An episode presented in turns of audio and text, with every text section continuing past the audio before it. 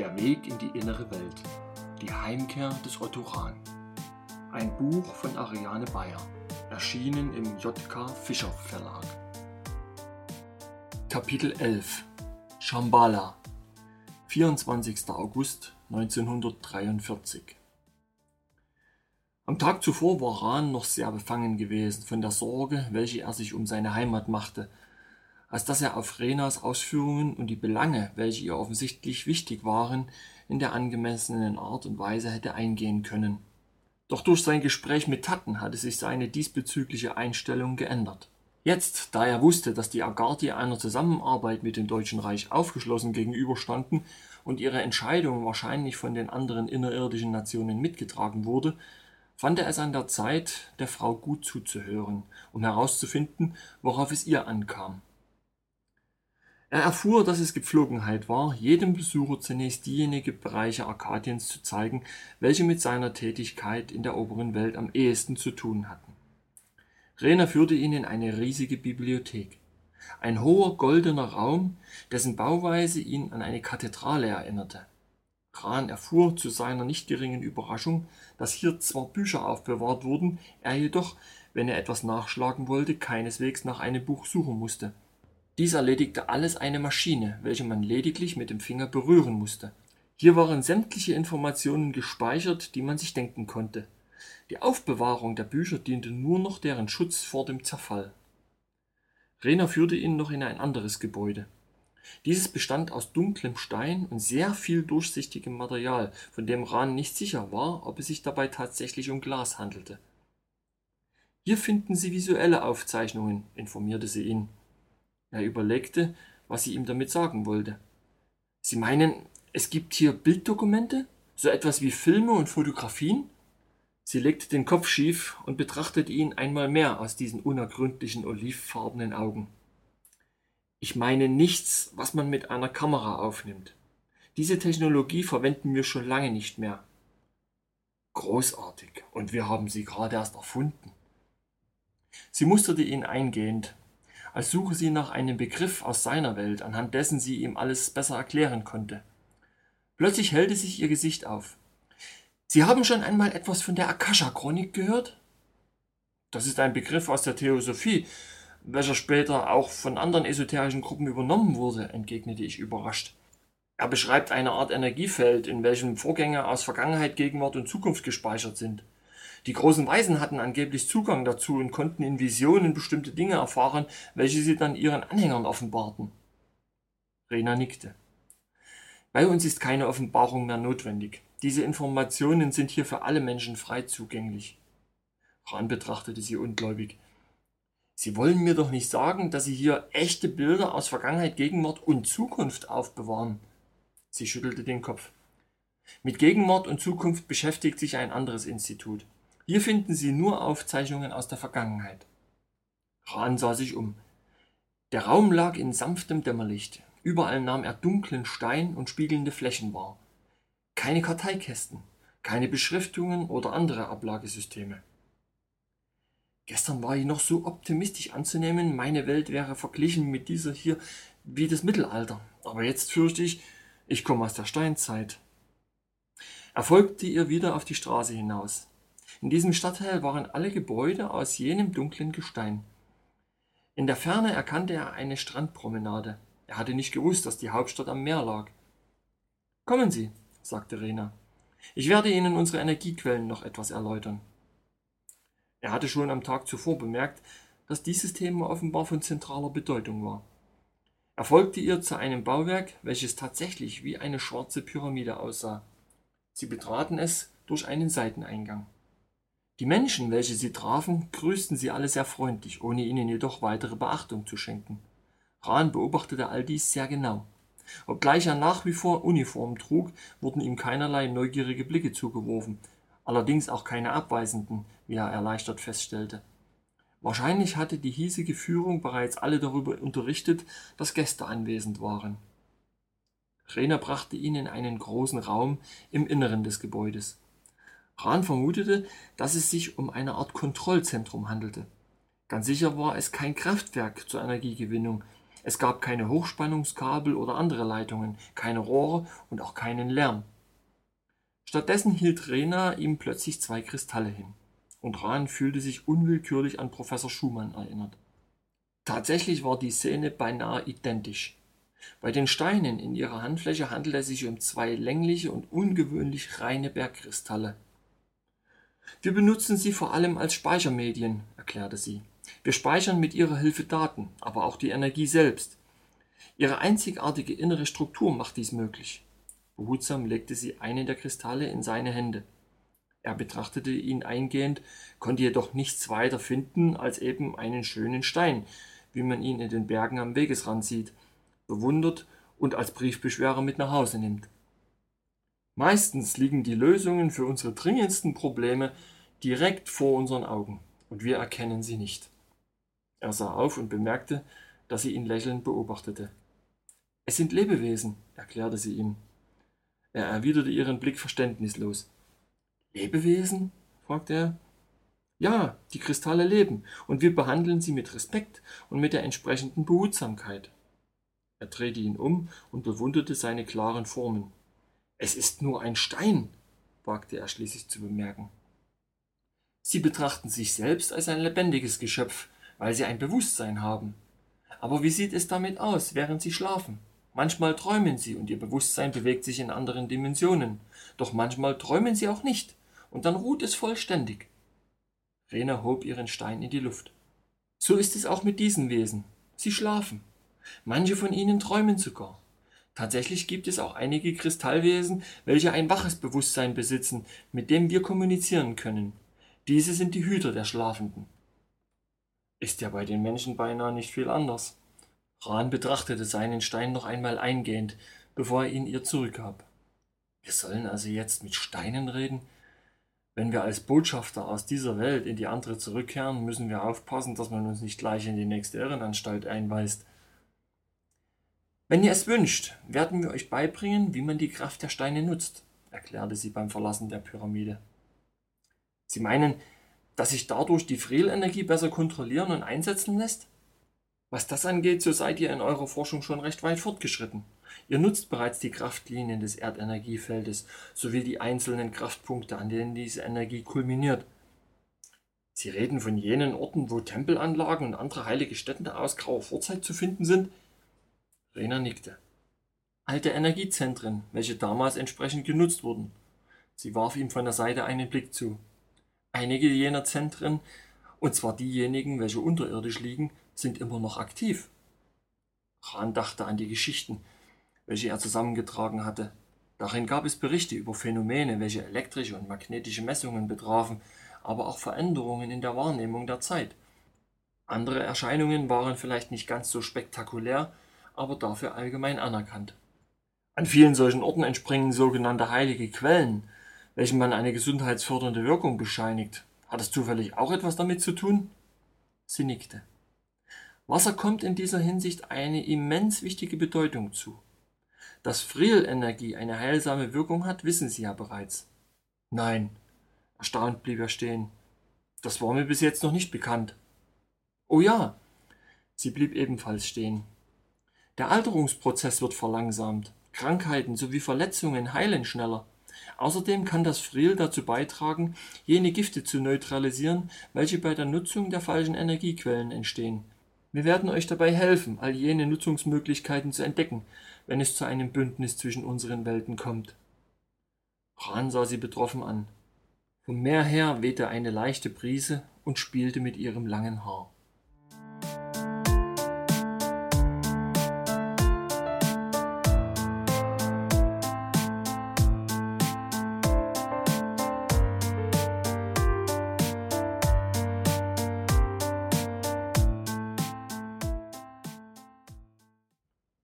Kameraden sind eingetroffen.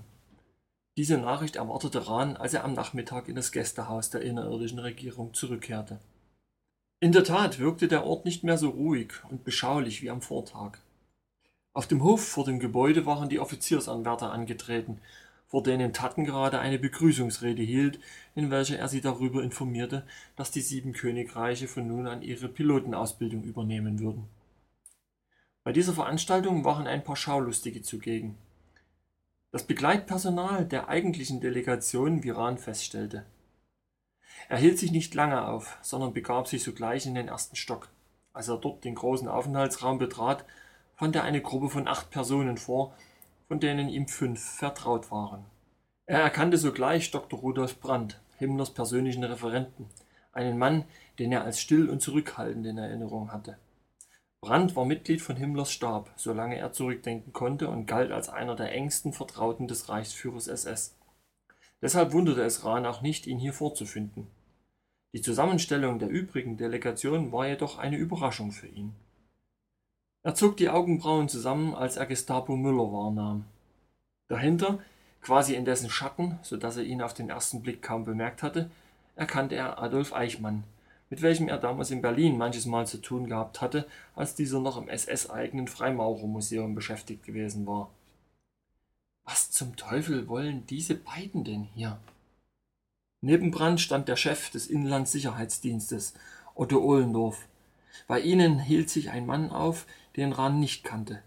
Eine eindrucksvolle Gestalt, groß, blond in der Uniform eines Brigadeführers. Auf den ersten Blick hätte er ihn bei der Waffen-SS eingeordnet. Sowie seinen letzten Bekannten aus der Gruppe.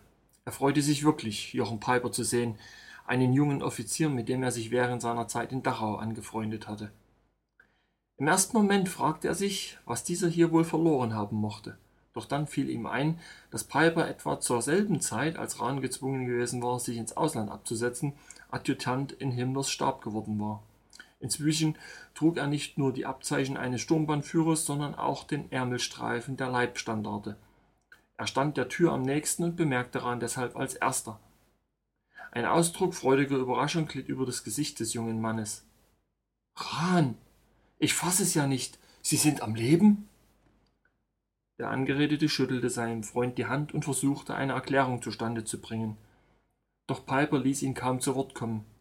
Das ist ja unglaublich. Es ist wirklich schön, Sie gesund und munter wiederzusehen. Sind Sie schon lange hier? Im ersten Augenblick verstand er gar nicht, wie diese Frage gemeint war.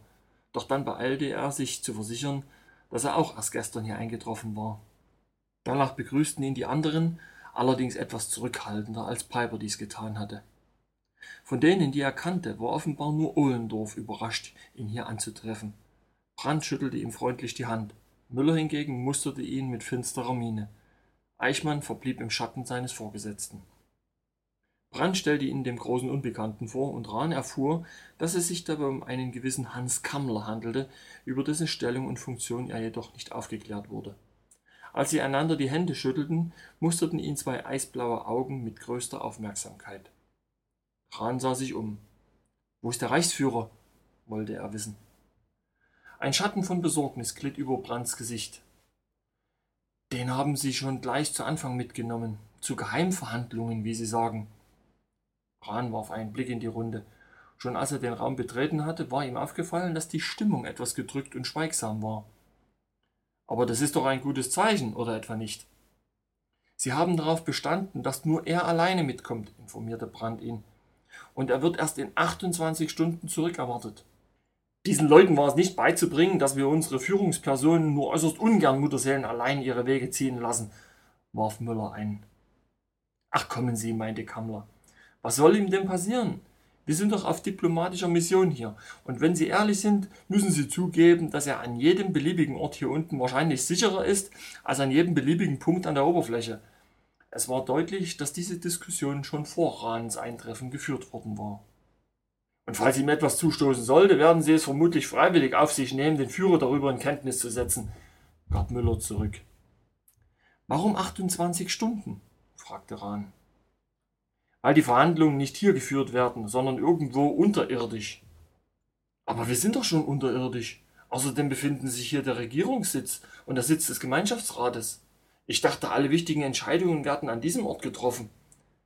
Die Leute, mit denen der Reichsführer verhandelt, gehören keiner der innerirdischen Nationen an. Und sie haben auch keine unmittelbare Entscheidungsbefugnis. So wie ich es verstanden habe, handelt es sich dabei um eine Art grauer Eminenzen, die vom Gemeinschaftsrat in allen wichtigen Entscheidungen um Rat gefragt werden. Bran sah Brandt nachdenklich an. Das klingt in der Tat mysteriös. Sagt Ihnen die Ortsbezeichnung Sakkara etwas? schaltete sich Müller ein. Sakkara? wiederholte Rahn verblüfft. Er musste überlegen. Sakkara war im alten Ägypten eine berühmte Nekropole. Warum fragen Sie? Weil dies der Name des Ortes ist, wohin Sie den Reichsführer gebracht haben. Rahn starrte den anderen an und versuchte, mit der Information etwas anzufangen. Ich glaube kaum, dass er sich jetzt in Ägypten befindet, bemerkte Ohlendorf. Es sei denn, er trifft sich mit Montgomery, ergänzte Kammler. Brandt hob beschwichtigend die Hände. Sie haben gesagt, der Name der Station, wohin Sie ihn bringen, sei Sakkara. Müller schien sich damit jedoch nicht zufrieden zu geben. Was können Sie uns über diesen Mythos sonst noch sagen? fragte er Rahn. Dieser musste erst in seinem Gedächtnis danach suchen. Der Name Sakkara stand für die Einweihung in die dunkle Seite des Osiris-Kultes. Die dunkle Seite?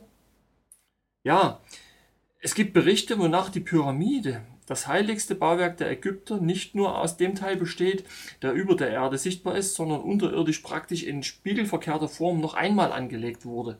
Rahn zeichnete mit seinen Fingern eine Raute in die Luft, welche auf der Spitze stand. Dann durchschnitt er dieses Gebäude mit der flachen Hand, um den anderen zu veranschaulichen, was er meinte. Die obere Spitze der Pyramide, welche damals mit Gold verkleidet war, symbolisiert die lichte Seite der Gottheit.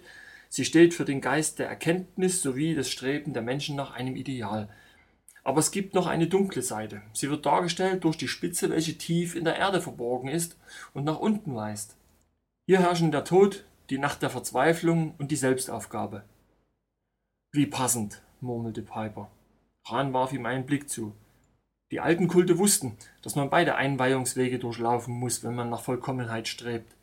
Die Polaritäten von Licht und Dunkel, Gut und Böse, Leben und Tod wurden stets miteinander verbunden.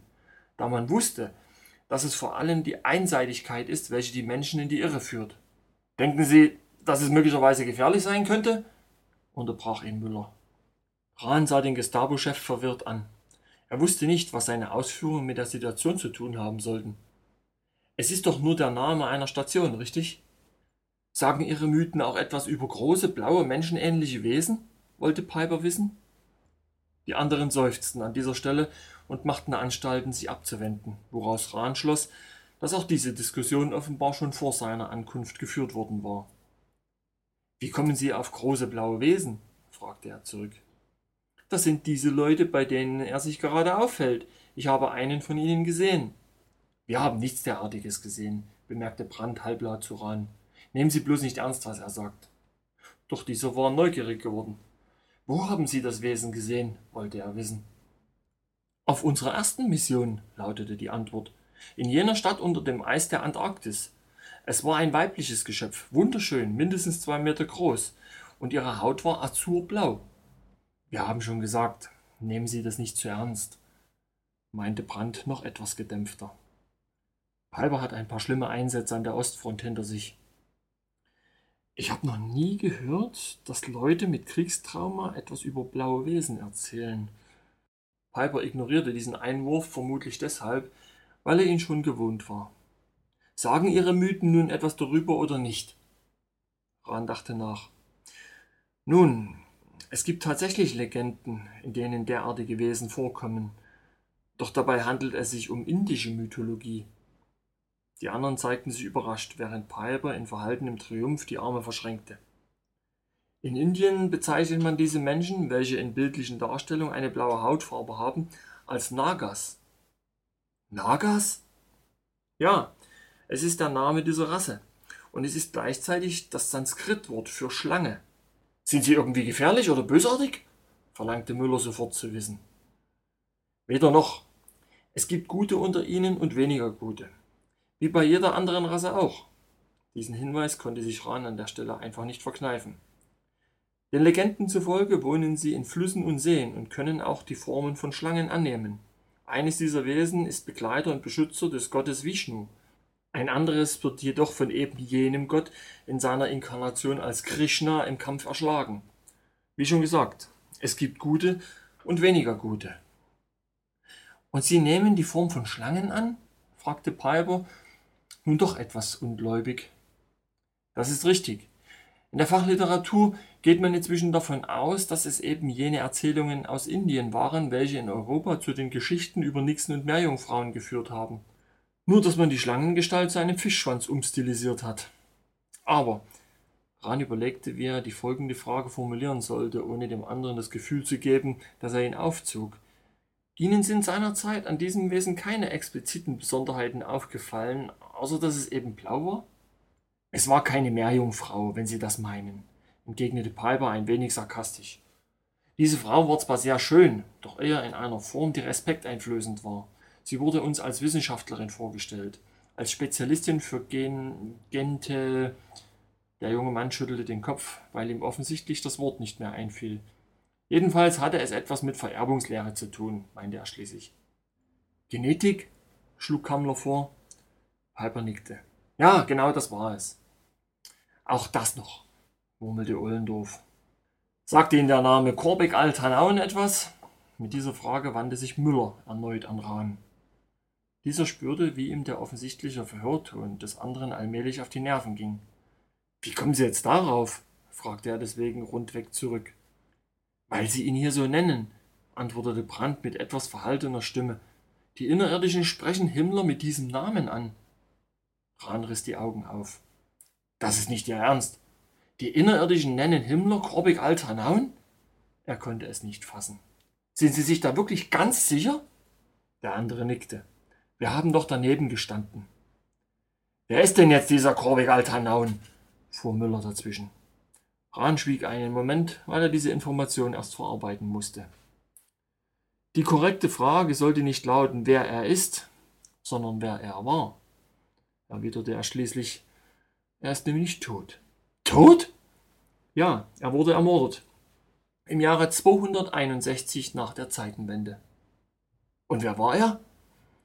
Die Augen aller Anwesenden waren auf Rahn gerichtet. Dieser überlegte kurz, ob er sich der Antwort entziehen sollte, entschied sich dann jedoch intuitiv dagegen.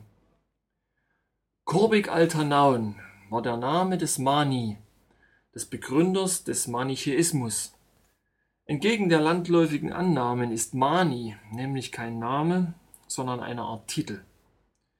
Die damalige Bezeichnung für einen Lehrer.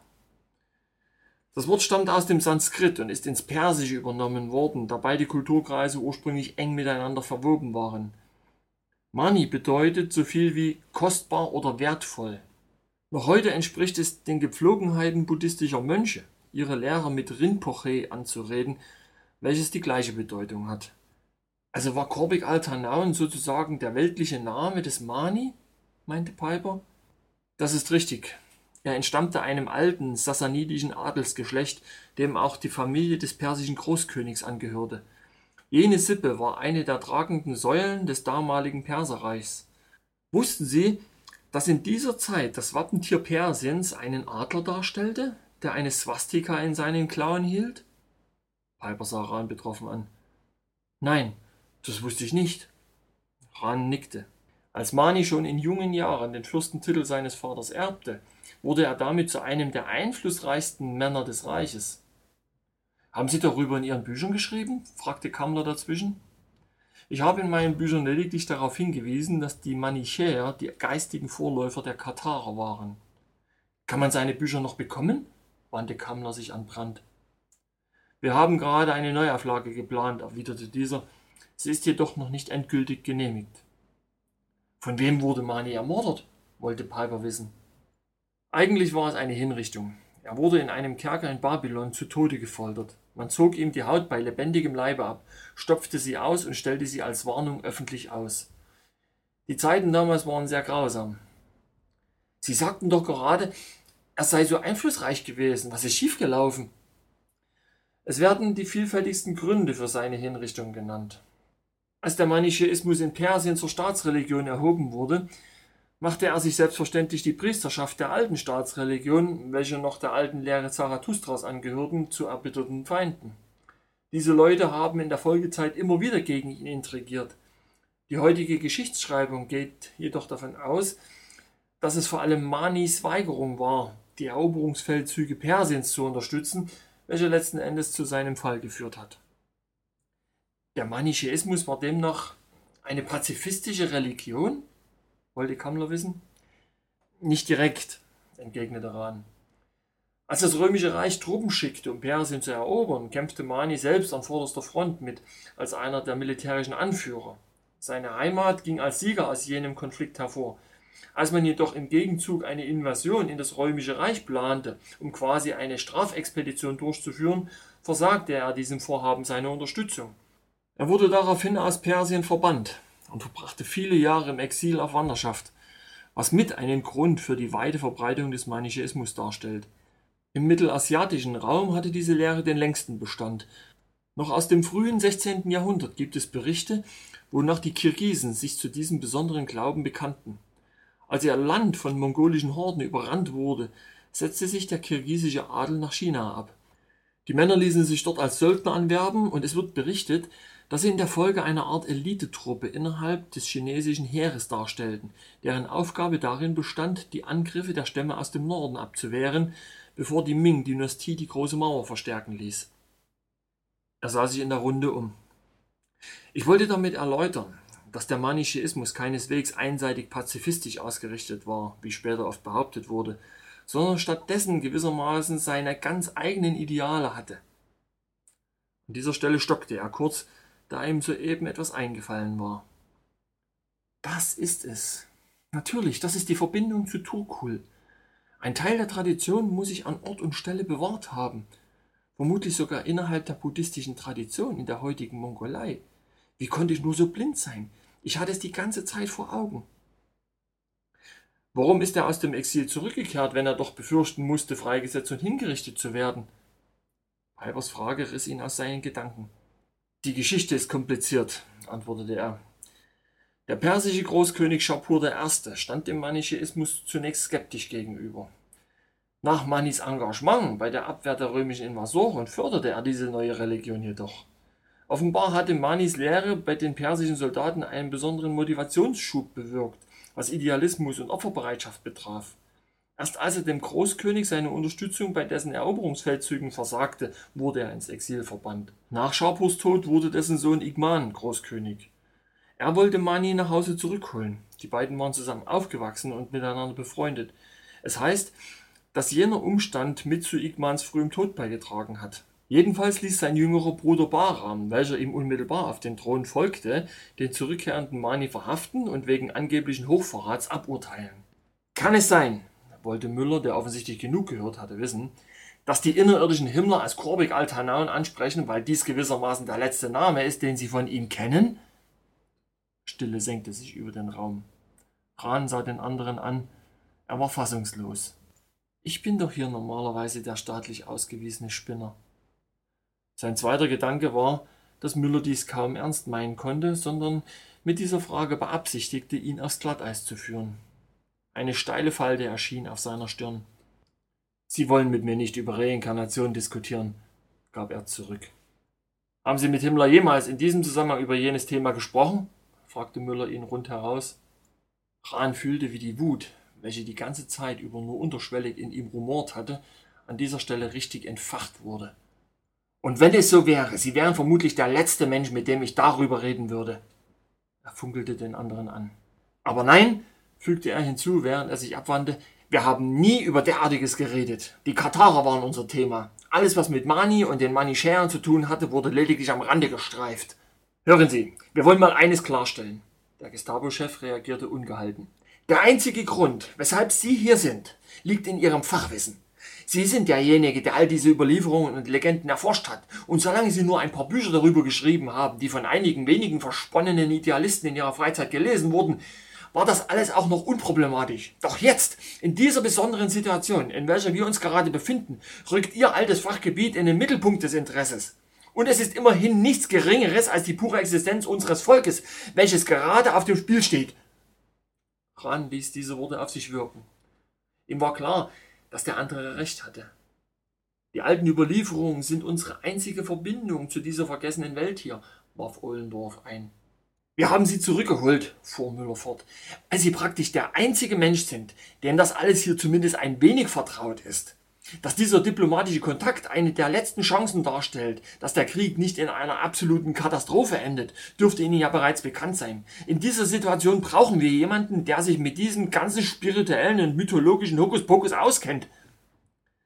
Daran hättet ihr eher denken sollen, bevor ihr mein Leben zerstört und mich davon gejagt habt. Es ist nicht meine Schuld, dass ihr auf die falsche Strategie gesetzt habt.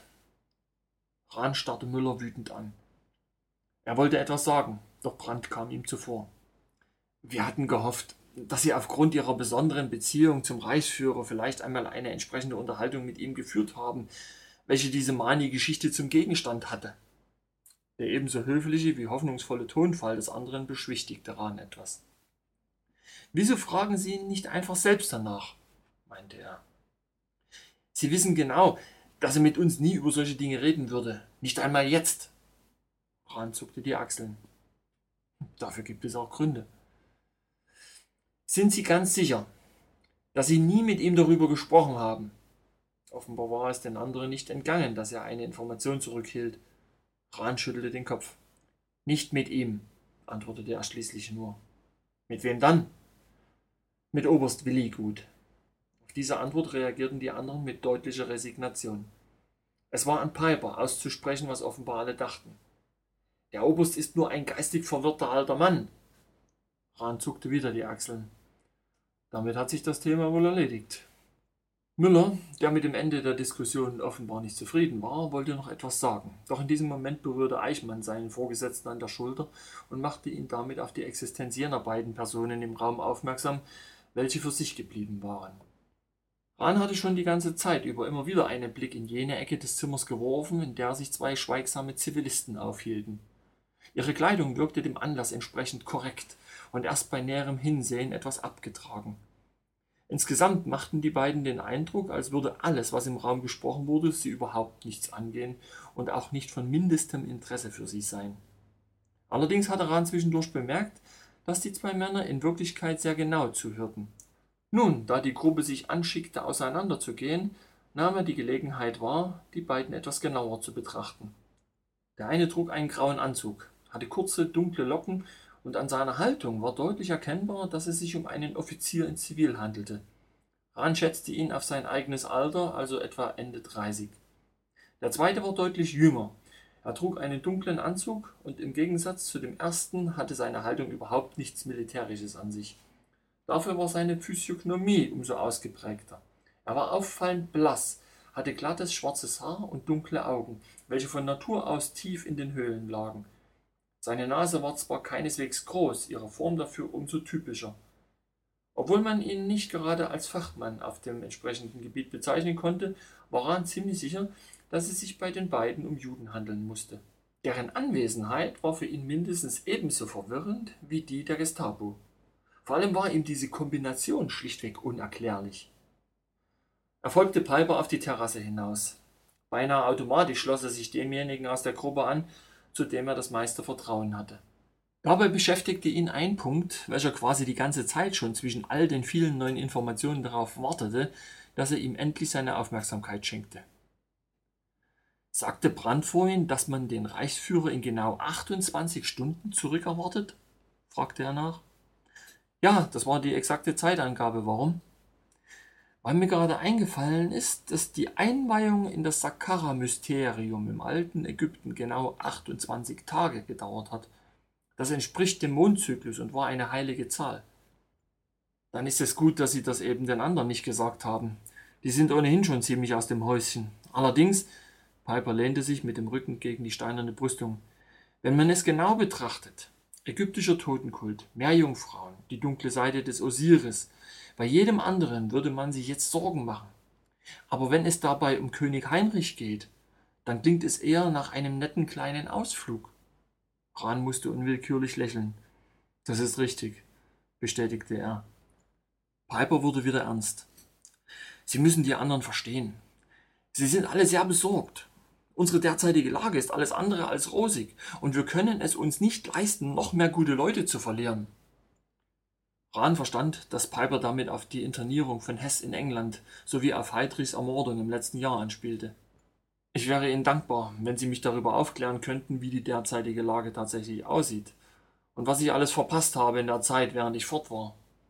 Piper runzelte die Stirn. Wann sind Sie von der Bildfläche verschwunden? Im Frühjahr 1939?